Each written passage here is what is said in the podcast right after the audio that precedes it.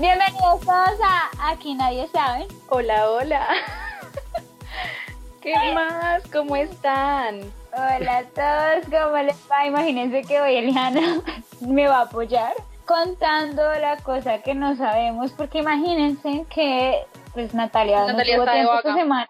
Es- no estoy de vaga, es que he tenido muchas cosas que hacer, he tenido muchísimo trabajo y la verdad no ha pasado nada interesante así ni por mi red ni por, ni por la televisión como para yo ayudarles aquí a ilustrarlos y darles un poquito más de conocimiento. Pasemos al dato curioso, amiguitos. Imagínense que me envió mi papá un video. Así de curioso es. Me lo envió mi papá. Pero antes de hablar del dato, quiero preguntarle a Natalia, ¿usted de qué clase es? ¿Qué clase ¿De qué social clase? es usted?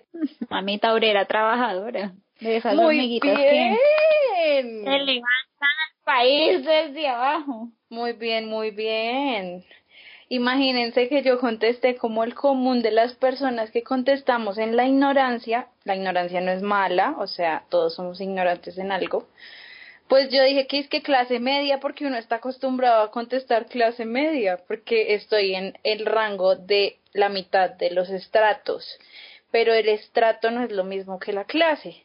Y resulta que soy clase obrera, trabajadora. Pues en algún momento de la vida me va a tocar porque si no, no voy a tener con qué comer. Y esa es la diferencia entre la clase obrera y la clase media. Los de clase media son aquellos que no tienen que levantarse a trabajar o destinar cierta cantidad de horas diarias a un ejercicio profesional o actividad eh, u oficio para poder vivir. Entonces, por ejemplo, los que viven de la renta, los que tienen empresas ya muy montadas que producen solas y que generalmente pues ellos lo único que hacen es delegar los de la realeza en los países que tienen monarquía. Entonces, viví engañada 22 años de mi vida y ahora no solamente me enfrento a la situación de que obviamente necesito trabajar para comer, sino que me enfrento a la idea de que soy de la clase obrera. Muy orgullosamente hablando. Déjame, decirte, mi pequeña saltamontes, que yo sí sabía la diferencia, pero no porque yo de verdad, que- o sea, sepa que soy de la clase Usted lo sabía porque usted es la niña de los datos curiosos. Porque yo primero estudié sociología que psicología. Y en ese primer semestre, pues obviamente nos abren los ojos y nos dicen, mire, ustedes van a trabajar toda la vida por el pan, ustedes no sé qué, bla, bla. Sin más preámbulo, como digo siempre. Natalia es la de los capítulos especiales y yo soy la de los preámbulos. Vamos a iniciar un capítulo nuevamente con un invitado el día de hoy. Le damos la bienvenida a otra hormiguita obrera que tal vez en obras está un poquito más arriba en la jerarquía. Bienvenido, Diego, alias el Calvo. Hola. Hola, hola Eli. Hola Nata, ¿cómo van? Vamos Bien. bien, aquí hablando de, de hormigas. Sí, ¿Tú qué eres? ¿Hormiga calva o hormiga culona? No, calva, claramente. Bueno, cuéntanos, cuéntanos a todos un poquito de quién eres, de dónde saliste. Pues nada, yo me llamo Diego, soy de Pitalito, conozco a Eli pues de la universidad, soy ingeniero civil y ahora trabajo en un municipio de Huila que se llama O, en la alcaldía municipal. Además de ingeniero civil, obviamente, el fan número uno del podcast y diga lo contrario yo. No, no, sabes que es verdad. Estuvo durante toda la producción, desde el inicio, él fue uno de los que votó por el nombre, o sea, este hombre merecía estar, antes nos estábamos demorando en traerlo, qué pecado. Sí, hola. Sí, Diego estaba programado para un capítulo que ustedes eh, le han dado mucho amor y es el de las amistades tóxicas, pero en ese momento no me acuerdo qué fue lo que pasó y, y no se pudo. Y luego pues nos desarrollamos en otra cosa y llegamos a este tema. Pero entonces a eso es lo que voy yo. Y nos viene a contar qué historia. viene a contarnos algo que muy seguramente le pasa a muchas personas. En parte está muy relacionado con lo que acaba de decir Nata. Seguimos por la línea de la toxicidad, pero ahorita nos vamos a enfocar en lo que tanto amamos hoy en día llamar tóxico y es las relaciones amorosas de pareja. Chan, chan, chan, chan. Es que quien no ha tenido una, ya lo habíamos explicado y es que toxicidad es un término de la química y no de la no no es un término digamos que de las ciencias humanas. Entonces tenemos además es además de que estamos usando súper mal el concepto, tendemos a romantizarlo de una manera absurda y vamos a hablar de lo que son realmente, que son relaciones disfuncionales o relaciones dañinas, pero le vamos a dar como un enfoque diferente, ¿no? De cómo una relación es tóxica y cómo identificarla ni nada de eso, porque creo que eso ya tenemos mucho, mucha información por ahí por todo lado. Hoy vamos a hablar un poco sobre cómo deberían ser en realidad las relaciones, cómo pensamos que deberían funcionar, digamos que a la contraparte del concepto, cómo es una relación sana, cómo también una persona a pesar de que pueda ser muy maduro y muy centrado y muy cualquier cosa y que tenga de pronto un concepto bastante acertado de lo que debe ser una relación, en algún momento por influencia de otra persona puede desviarse del camino. Y por eso está Diego el día de hoy aquí y nos va a contar su historia, porque es un ser humano muy funcional que se dejó torcer. Bueno, entonces yo sí quiero partir entonces de, mi concepto eh, del cómo debería ser una relación. Sí, yo creo que no es un concepto que tengo desde ahora, sino que he venido desarrollando a lo largo de la vida. Y digamos que lo tenía claro hace mucho rato, no, eso no es de ahora. Obviamente en este momento es mucho más amplio, pero en dado momento creo que ha sido constante. Entonces, yo sí digo que las relaciones deberían ser llenas de confianza sobre todo y primordialmente. Eh, una para mí la base de una relación es la confianza porque de ahí parten muchísimas otras más cosas y sobre todo de ahí podrían eh, iniciarse muchísimos problemas. Pues hombre, eso acarrea que hablar siempre sobre la verdad y tener una muy buena comunicación. Yo creo que con esas dos cositas uno podría empezar por lo menos a construir una buena, una buena relación y pues yo creo que con esas dos cositas se evita una toxicidad, vainas, mentiras y, cosas que pues que no atraen nada bueno para una relación. Entonces, digamos que yo aún teniendo muy claro lo que quería en una relación en una persona, digamos que como decía Eliana, me dejé ahí torcer, no me acuerdo cuál fue la palabra que usaste. Uno empieza a, a dejar que ciertas cosas pasen desde el inicio en un afán digamos, de, de seguir con una persona, de seguir intentando, de misma inexperiencia en una relación seria. Entonces, yo creo que desde el inicio, eh, de mi, hablando ya de, mis, de una relación en específico y de la relación por la que Liana me dice todo esto, eh, desde un inicio yo dejé que pasaran, digamos, muchas cosas en, por alto y cosas que yo sabía que después me iban a acarrear un problema, como digamos estar avisándole todo el tiempo que estoy haciendo, si no se ponía brava, bueno, no sé, una cantidad de cositas así muy pendejas, pero que yo sabía que estaban mal y, eso es lo, lo, interesante del asunto, que es que yo sabiendo eh, que querían una relación y aún conociendo que mi relación estaba yéndose de una manera muy tóxica, pues no lo paraba tampoco y lo dejaba ir y lo dejaba ir y lo dejaba ir. Es que yo creo que tiene que ver lo que acabas de decir, como que uno a veces piensa, ah, esta cosita es chiquita, sí, es una bobadita, puedo dejarla pasar por hoy. Y mentira que esas cositas chiquitas en realidad acarrean o, resultan en consecuencias bastante disfuncionales. Tienes toda la razón. Entonces, digamos que eso empieza a tornar un ambiente, pues, feo en la relación, empiezan a, a ver más cosas, llegaba el punto en el que yo ya sentía que yo sabía, yo tenía muy claro que mi relación era supremamente tóxica y que yo no sabía pues qué hacer para ya remediarlo, que yo en dado momento yo ya me sentía cansado y yo decía, no, yo ya no quiero esto, yo, o sea, ya me, sentía el peso de la relación y todo lo feo que estaba pasando hablando de cosas muy puntuales, ¿no? Porque no todo era malo, claramente. Sí, la relación iba chévere, ella era muy buena mujer y no sé qué se sentía bien, pero entonces había muchas cosas que estaban mal también y yo considero que pues es normal no tener un, un noviazgo eh, perfecto, pero, pero pues si no sobrepasar un límite, hombre, de, de cosas que, que no se deberían hacer. Ahí te tengo una pregunta. ¿Qué eran las en las cuales tú decías esto de verdad está siendo disfuncional? O sea, ¿cuáles son para ti los límites que no se deben cruzar, porque ya más adelante les explicaré qué es el tema de los límites, pero para ti cuáles eran los límites que tú decías, no, yo de aquí no me voy a pasar y este es mi límite y se acabó, que y si se cruzaron, pues si quieres nos cuentas por qué se cruzaron o cómo fue que se cruzaron. Claro que sí, no hay ningún problema. Mira, yo sí creo que siempre he tenido claro, no sé si lo copié a alguien o lo escuché en algún lado, en realidad no tengo muy claro dónde lo saqué, pero siempre he pensado que hay tres límites en una relación que por lo menos en una relación mía no voy a cruzar ni que voy a permitir que se crucen, que son eh, las groserías, bueno, las groserías en insultos, digamos una pelea o algo así. Sí, que mi novia me diga a mi marica, pues a mí me da igual si estamos hablando, molestando, pero en una pelea, o sea, una grosería hiriente, algo bien fuerte, humillaciones, tipos de esas cosas, pues no, eso a mí no me parece en lo absoluto y a mí no me gustaría tolerar que me hicieran eso y mucho menos hacerlo. Y me parece sano no hablar con, con rabia en la cabeza. Otra cosa es la infidelidad. Para mí sí, yo sí soy muy, no sé, le, le, le apuesto mucho a la fidelidad y a la, a, la confianza que le puede entregar a una persona y justo cuando se cruza ese límite de la infidelidad, pues para mí ya es una excusa y yo ya digo eso, hasta ahí fue la relación y ya no más, al igual que como con las groserías.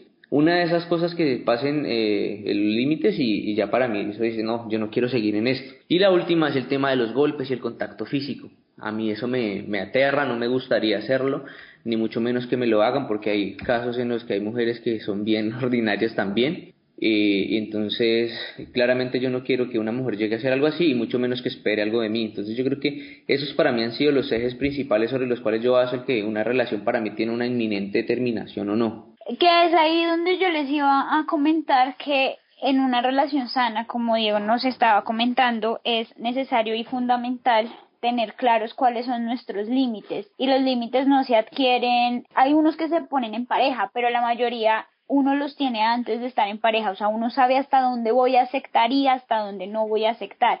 Él nos ponía estos ejemplos y hay otras personas que tienen, por ejemplo, que la pareja se lleve bien con la familia porque son sumamente familiares y si la pareja no se lleva bien con la familia, para ellos no sirve la relación y la relación se corta. Del mismo modo, eh, existen otro tipo de límites y cada quien se los, se los impone y esto para qué sirve? Esto sirve es para que el respeto y la relación se lleve por un camino sano, por un camino. Lo, yo creo que lo más fundamental aquí es el respeto mutuo y la confianza mutua que él nos venía contando. Hay otras cosas, hay otra cosa de los límites son las cosas que son negociables, que yo digo no tocan mi dignidad y no tocan mis principios ni lo que yo creo y yo creo que puedo llegar a negociarlos. Con respecto a esos límites que dice Nata, estoy muy de acuerdo porque ustedes saben que aquí somos partícipes de la comunicación asertiva y en la comunicación, por si recuerdan los que escucharon el capítulo y los que no, diríjanse al segundo capítulo donde hablamos de eso. Eh, una de las partes de la comunicación asertiva es entrar a hacer casi que una negociación exactamente porque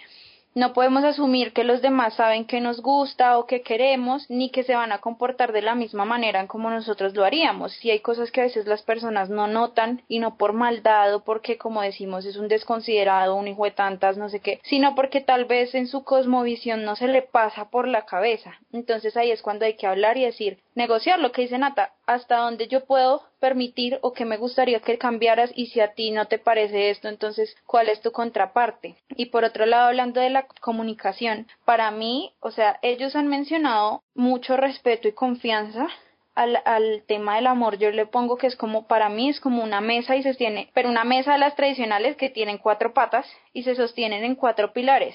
Respeto, como lo acaba de decir Natalia, confianza, como lo dijo el calvo, y además las mías comunicación y amor, porque de todas maneras sí considero que es muy importante. Es decir, para mí las cuatro tienen igual importancia y si falla alguna se va a ir a comenzar a deteriorar y, no va a llegar a ningún lado. Aunque se pueden restaurar, claro está que si se dañan con mucho trabajo y dedicación por, por ambas partes se pueden arreglar. Pero aparte de esto, también quería hacer énfasis en algo que dijo el calvo y es que no sé si se dieron cuenta cuando él empezó a contar su historia, dijo cositas que yo sabía que estaban convirtiendo mi relación en algo supremamente tóxico y él dice, y él dice supremamente tóxico y qué chévere sería que la gran mayoría de las personas, por no decir todos, viéramos esas cositas pequeñas como algo supremamente tóxico. Porque ¿qué pasa? Lo que yo decía ahorita, las normalizamos, decimos, ay, es que es muy chiquita y entonces para otras personas algo supremamente tóxico es cuando ya hay agresión física, ¿sí? Cuando hay esas otras cosas que dijo Diego y que en realidad si ustedes lo ven, él ni siquiera lo permite. Siguiendo con el tema, hablar, digamos, de, de cositas muy puntuales de las cuales yo sentía que la relación se estaba tornando como muy tóxica, era, digamos, el, el que fuera muy celosa por pendejadas a veces, el que incluso a veces el salir a jugar Xbox con mis compañeros de trabajo se convertía en un, un problema en el increíble porque yo no sé qué creía ella que yo estaba haciendo y o sea, cositas así que a mí me parecen supremamente normales el que ella o yo podamos ir con los amigos a hacer alguna vaina y pues siempre era un problema. Son cosas que a mí me parecían que eran normales Y, o sea, a mí no me parece absolutamente nada extraño que mi novia se vaya con sus amigas a no sé qué sea vainas a hacer, o el irme con mis amigos a jugar Xbox, por ejemplo. Para mí no tiene eso nada de malo.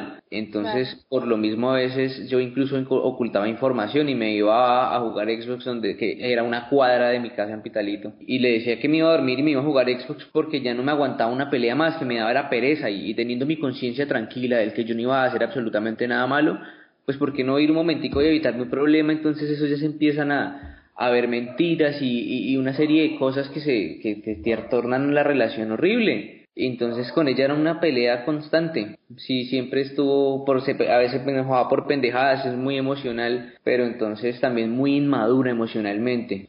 Se va uno dejando llevar por todo este rollo de la relación y de todo cómo se están desenvolviendo las cosas, entonces como que llega un punto en el que yo ya dije, uy, no, no más no quiero más esto, quiero que se me vayan acabando las cosas, no sé, eh, cualquier problemita era, terminamos, pues terminemos, yo como que ya quería, pero no era tan fuerte como para, para terminar porque yo a ella la quería mucho. Y, era la primera relación así muy seria que yo tenía, eh, las relaciones con las familias, o sea, muchas cosas, mucho tiempo además de ello. Entonces, no, no, no me dejaba eso, pero yo sabía que quería. Y luego finalmente heredé una infidelidad entonces, digamos que ese fue la, el, el boom, ahí fue el, el, punto de quiebre para que yo sí dijera, ah, bueno, ya cruzó uno de los límites que para mí son imperdonables, nos vemos.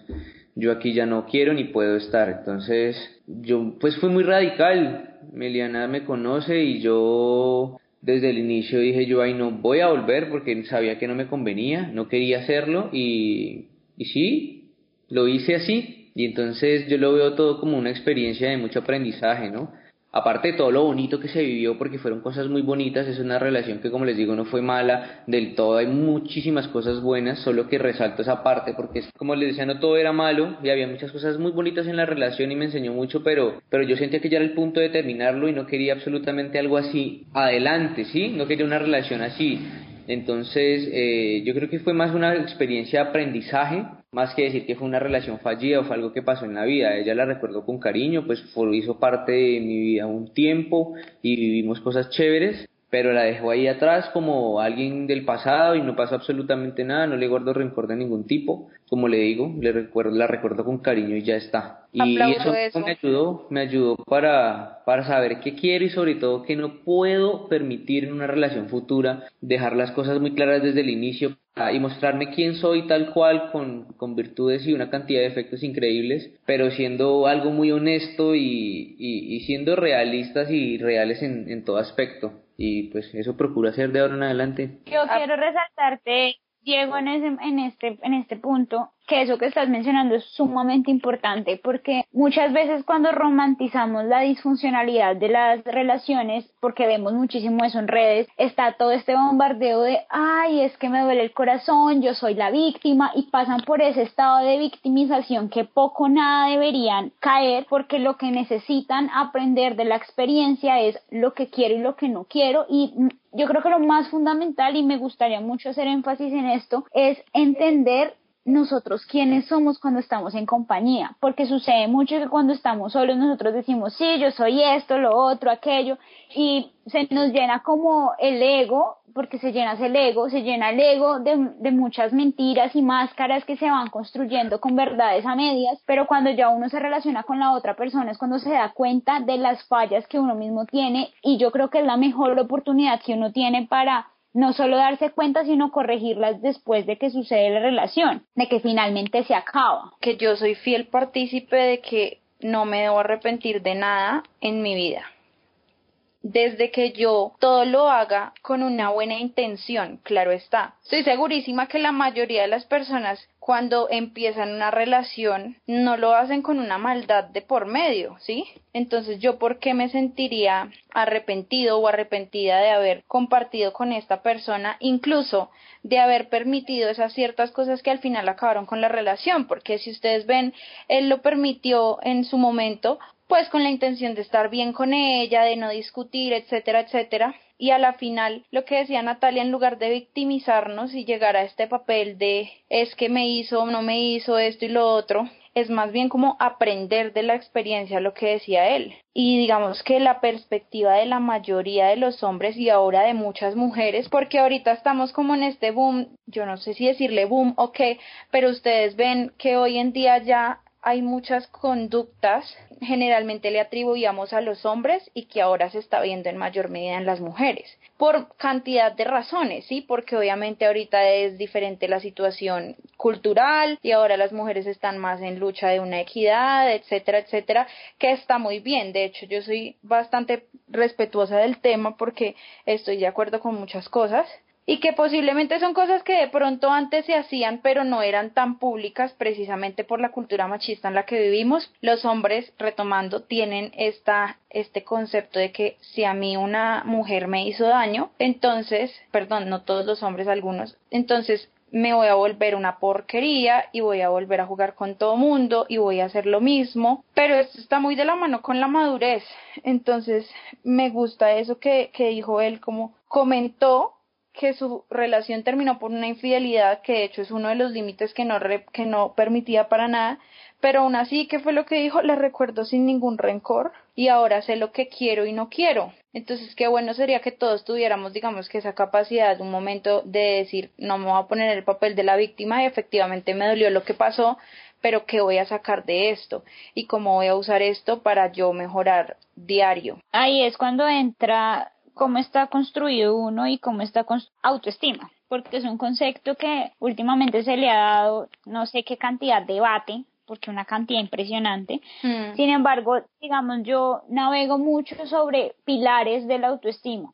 Hay diversos psicólogos, autores, psicoanalistas, astrólogos, coach, llámenle todo lo que ustedes quieran, que interpretan esa palabra de la forma que quieran. Pero digamos que yo me paro en estas cuatro, en estos cuatro pilares, eh, utilizando ese pensamiento, ese pensamiento no, ese, esa simbología que ellos mencionaron adelante, que fue lo de la mesa. Para mí el autoestima tiene cuatro patas. El autoconcepto, el autoimagen, el autoelogio y la autoeficacia. Entonces, así como en, en grandes rasgos, porque no me les voy a poner profunda en el tema, el autoconcepto es no lastimarse, no lastimarse uno a uno mismo.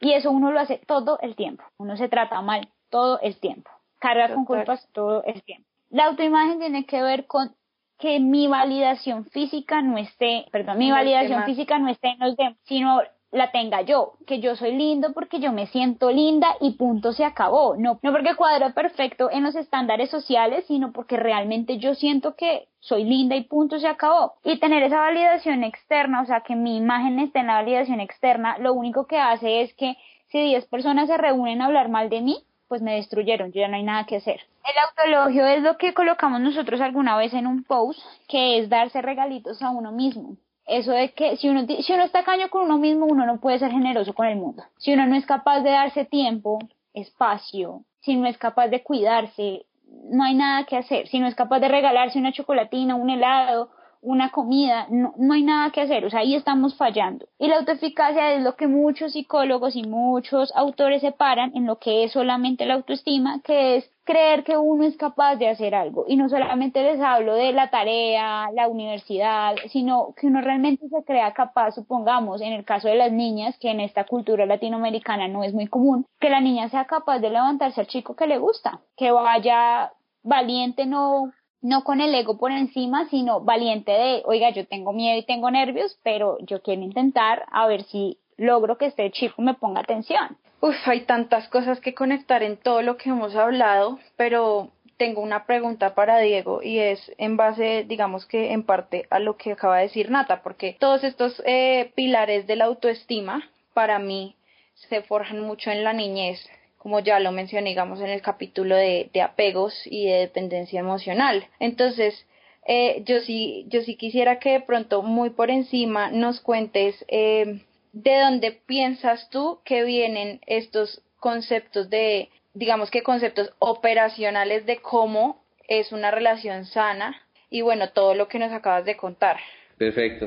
Pues mira que yo creo que todo lo he basado eh, en lo que he visto en mi familia básicamente, digamos que el concepto inicial, ¿sí? El concepto que traigo desde niño y no un concepto que tengo, digamos, hoy en día porque uno se va enterando de cosas en la medida que va creciendo.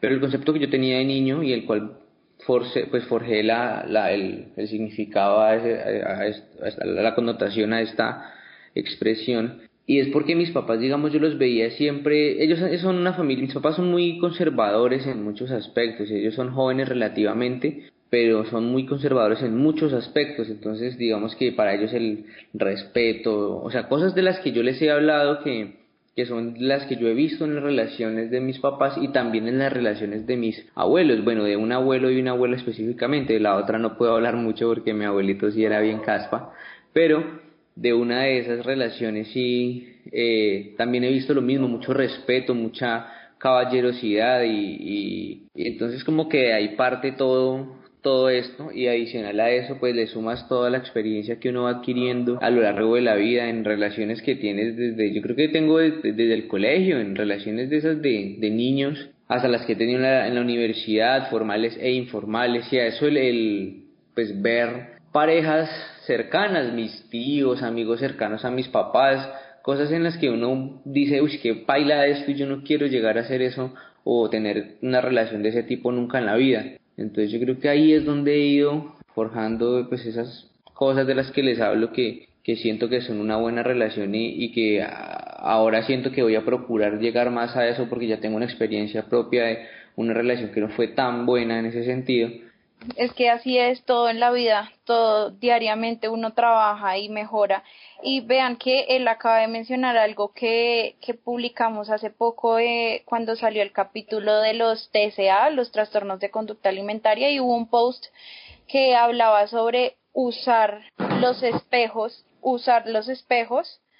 Mm, no solamente cuando es bien menciona y es muy importante porque ¿qué pasa cuando llega alguien y nos dice, ay, pero es que en mi familia todas las relaciones han sido extremadamente disfuncionales y no hay ni una sola persona que no se haya divorciado, etcétera, etcétera, porque no siempre corremos con la fortuna de tener esos buenos ejemplos, entonces lo que hacemos es tomar espejos para yo decir lo que dijo Diego ahorita, esto no lo quiero, y no quiero vivir este tipo de cosas, no quiero tener una relación como esa, no quiero actuar como esa persona en una relación, porque bueno, yo no sé de pronto de las mujeres que estén escuchando esto, yo no sé cuántas le habrán creído a Diego que la segunda cosa que él no permite nunca es la infidelidad. Diego, yo quiero preguntarte respecto a esa parte de la infidelidad, más como para darle un, tipo de, base a, a lo que dijiste.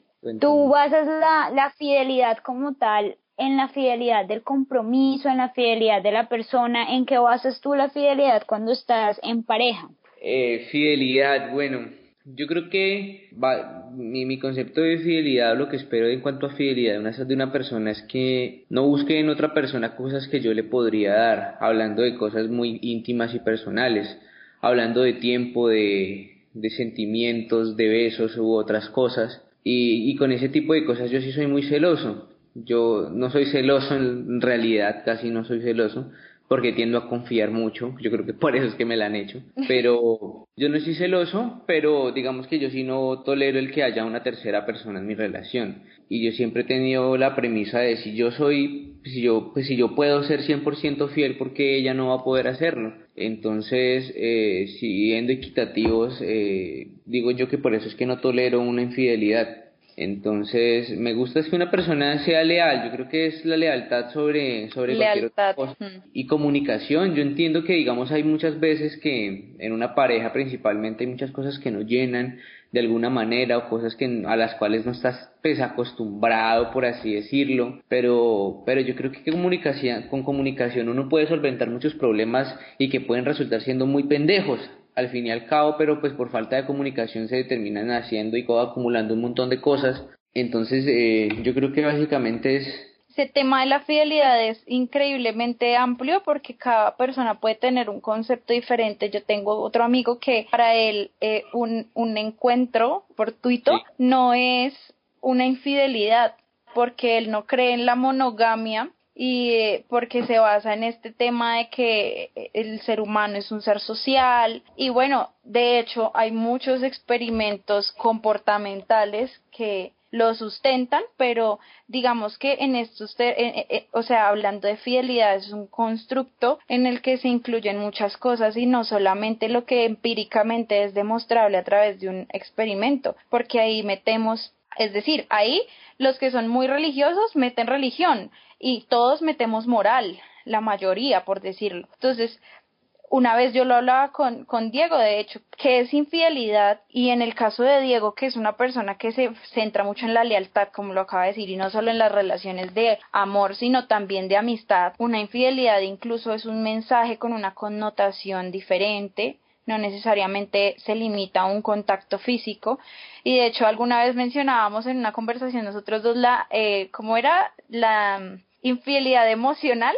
Ah, ok, sí, sí, sí. sí. Existe, existe la infidelidad emocional, es real, es completamente real. Es completamente real y creo que terminé esa conversación, la empecé con Diego y luego la terminé en el otro chat con Natalia, porque eh, eh, sucedió en una relación mía y lo hablábamos y decíamos eh, efectivamente, eh, así él esté en la conchinchina y usted al otro lado del mundo, si usted tiene una conversación que no incluye packs, ni fotos desnudo, ni no sé qué, ni la echada del perro morboso, ni nada de eso, sino una conversación de, oye, yo te quiero, cómo me gustaría estar contigo, cosas así, para mí eso es una infidelidad que dolería incluso muchísimo más porque es que se está involucrando a otro nivel, aunque no haya ni siquiera pasado por el nivel físico o de deseo, que como dije, todos tienen como una perspectiva diferente. Creo que la infidelidad podría ser perfectamente un tema para otro capítulo de lo amplio que se puede desarrollar, pero pues para mí es mucho más vano la parte del placer, de, de este instinto, porque seguimos siendo humanos y tal. Entonces, pues, aunque para otras personas obviamente jamás en la vida ninguna de las dos, por ejemplo, Diego. Sí, ni la infidelidad emocional ni la física. No, total, es que yo tampoco digo que ninguna la soporte, pero lo que digo es que a mí me dolería mucho más una emocional, incluso si no ha tenido física, que una sola física. Yo les iba a recoger varios conceptos que han, que han manejado a raíz de la pregunta que le planteé a Diego, y es que, volviendo al tema de la fidelidad, tanto como para tu amigo, el que el encuentro furtivo nada que ver, tiene que ver con infidelidad, él se para en otro lado de la lealtad, o sea, él bien puede ser que la física no sea, pero para él es, tú estás conmigo a tal nivel, yo qué sé, supongamos, tú estás conmigo a nivel emocional, pero a mí no me interesa si tú quieres repartirlo a nivel físico. Igual le está siendo leal algún al, a un pilar de algo que él cree. En, la, en el caso de Diego es ni emocional ni física, pero entonces es la lealtad del compromiso, al compromiso que él establece con la persona con la cual va a llegar a tener esa relación de pareja. Entonces, yo aquí a lo que voy con, con, todo esto es que la fidelidad se mantiene siempre y cuando tú respetes el compromiso, sea cual sea, en la dimensión en la que tú lo quieras colocar, poligamia, monogamia o como whatever lo quieran manejar, pero es el compromiso al que tú llegas con la otra persona. Esa es la fidelidad. Yo me comprometo contigo aquí y de aquí no vamos a pasar. ¿Qué es lo que pasa con la infidelidad emocional? Y lo vamos a hablar en otro capítulo, estoy segura, pero les quiero dar aquí como una introducción. Es que comienza uno con, con un apoyo tipo amigo y luego resulta en tengo la necesidad de verte, quiero estar contigo, cuando uno se da cuenta hasta kilómetros de distancia o sea, no está ni cerca. Y no y, y todo el apoyo es emocional, pero y eso que te lloran en el en el hombro y tú sientes el dolor de la otra persona y eso es lo que pasa en las relaciones sentimentales, en las relaciones sentimentales tú tienes que sentir dolor por tu pareja, si tú no si a ti no te duele el dolor del otro, pues tú no lo quieres. Y entonces comienzas a darte cuenta que te está doliendo el dolor de la otra persona. Coño, y esa otra persona tiene pareja, entonces se jodió, o sea, ¿qué, es, qué está pasando? Pero hay una cosa que quiero decir, ya saliéndonos un poco del tema de la fidelidad, y es que volviendo a los límites y al compromiso y a los acuerdos que mencionaba Natalia ahorita, y es que para esos acuerdos es muy necesario conocer a la persona. Y, y yo sé que el calvo tiene un ejemplo bastante diciente de la importancia de el tiempo que uno se toma en conocer a esa persona. ¿Qué te pasa ahora, querido? Pues sí, digamos que a raíz de todo lo que hemos hablado, desde decía, uno aprende a saber qué, qué, hacer o qué querer y qué no querer una relación en alguien. Entonces, eh, Eliana habla de esta parte de, esperar para conocer a alguien y digamos que en esta parte especialmente me ha ayudado mi novia. porque es una persona que es muy centrada, supremamente inteligente y le gusta hacer las cosas muy despacio, pero entonces ayuda a, no sé, como que ayuda a, que se forje una confianza, que se empiece a conocer la persona de verdad muy a fondo. A eso pues es que se tiene que sumar que es que nos tocó pasar una pandemia. Le decía yo a ella la vez pasadamente con una conquista en modo leyenda porque así era muy muy complicado querer conquistarla y... Total. Y a pesar de ello, pues como que seguíamos hablando, nos empezamos a hablar por deporte, teníamos muchas cosas en común, ella es arquitecta, entonces, digamos que el que, el, el, el, que me haya enseñado ella a tomarme ese tiempo para conocer a alguien y de verdad entablar una relación de verdad cuando de verdad valga la pena y no solo poner, pues establecer una relación por establecerla, porque si en algo que sí estábamos de acuerdo era que yo no estaba ya en una época ni con ganas de ponerme a perder el tiempo con absolutamente nadie que no valiese la pena de verdad o que estuviera en la misma sintonía que yo estoy. Y en realidad mi sintonía no es ninguna más que conocer a alguien, estar con alguien de verdad bien y ya, ver qué pasa, pero no más. Y digamos que en eso coincidimos y, hemos hablado lo que viene del año prácticamente y hasta hace muy poco nos volvimos novios. Eh, nosotros hablamos que desde diciembre hasta a finales de, yo creo que fue finales desde finales de noviembre hasta hasta la semana pasada, hasta sí, hasta iniciando octubre. Imagínense la paz, la, la paciencia. Pero no, mira que en este momento llega uno a una relación, a un momento donde yo considero que conozco bastante y, y, me siento muy cómodo con ella, me gusta muchísimo la versión de mí cuando estoy con ella, que es básicamente la que quiero dar de mí, la que soy siempre, entonces me siento muy cómodo, muy tranquilo y eso para mí es un, una cosa algo fundamental para una relación que quiera tener. Y pues ya, yo creo que sería, sería eso. En este momento, me, me ayudó mucho todo lo que pasó, para en este momento, digamos, entender y aprender sobre todo también de otras personas que han tenido sus historias y todas sus cosas y también han aprendido a su manera a construir cosas que sean pues de verdad, ¿sí? Y que puedan durar de verdad y, que sobre todo traigan paz en vez de esa cantidad de problemas que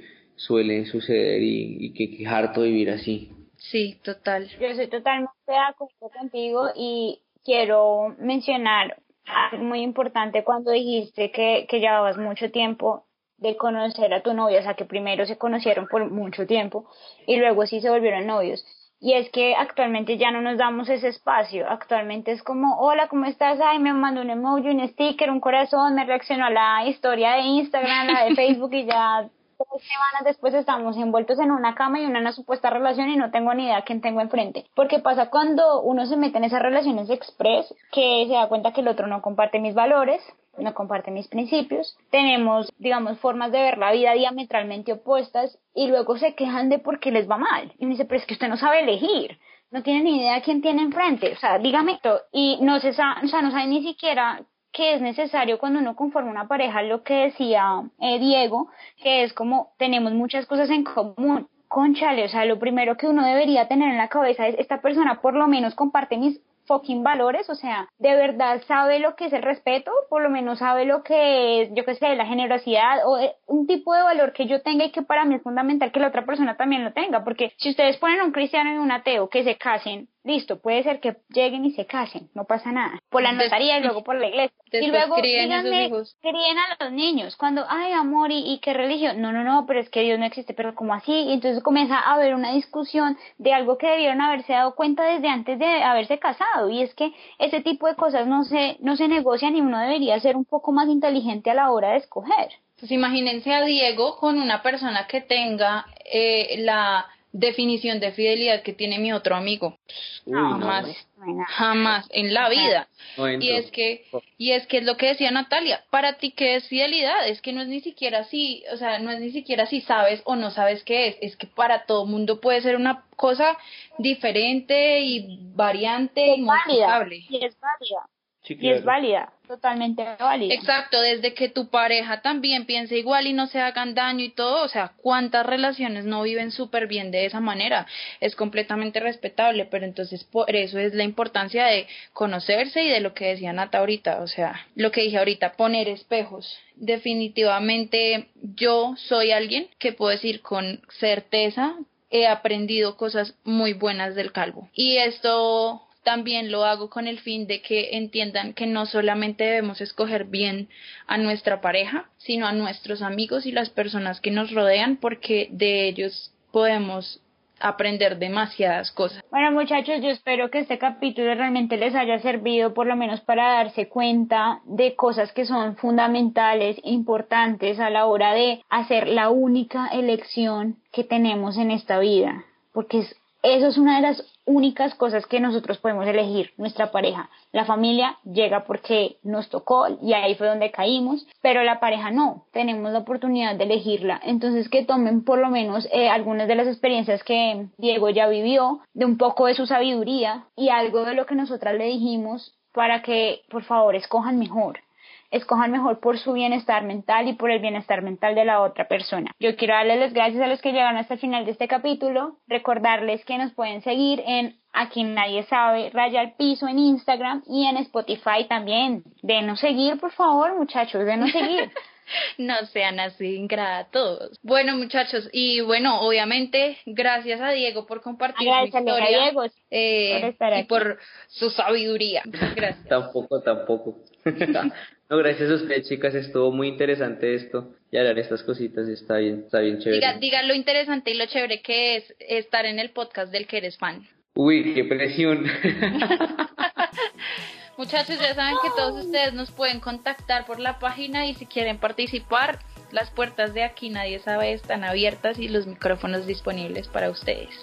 Muchas gracias por escucharnos. Besitos, se cuidan. terminen con esa relación tóxica. Bye bye. No, pero ella aquí es que no digan tóxico, no digan tóxico y y dice toxificaste. Si es que Ay, agárrala. Terminen, terminen con esa disfuncionalidad, por favor. Sí, muy Chao.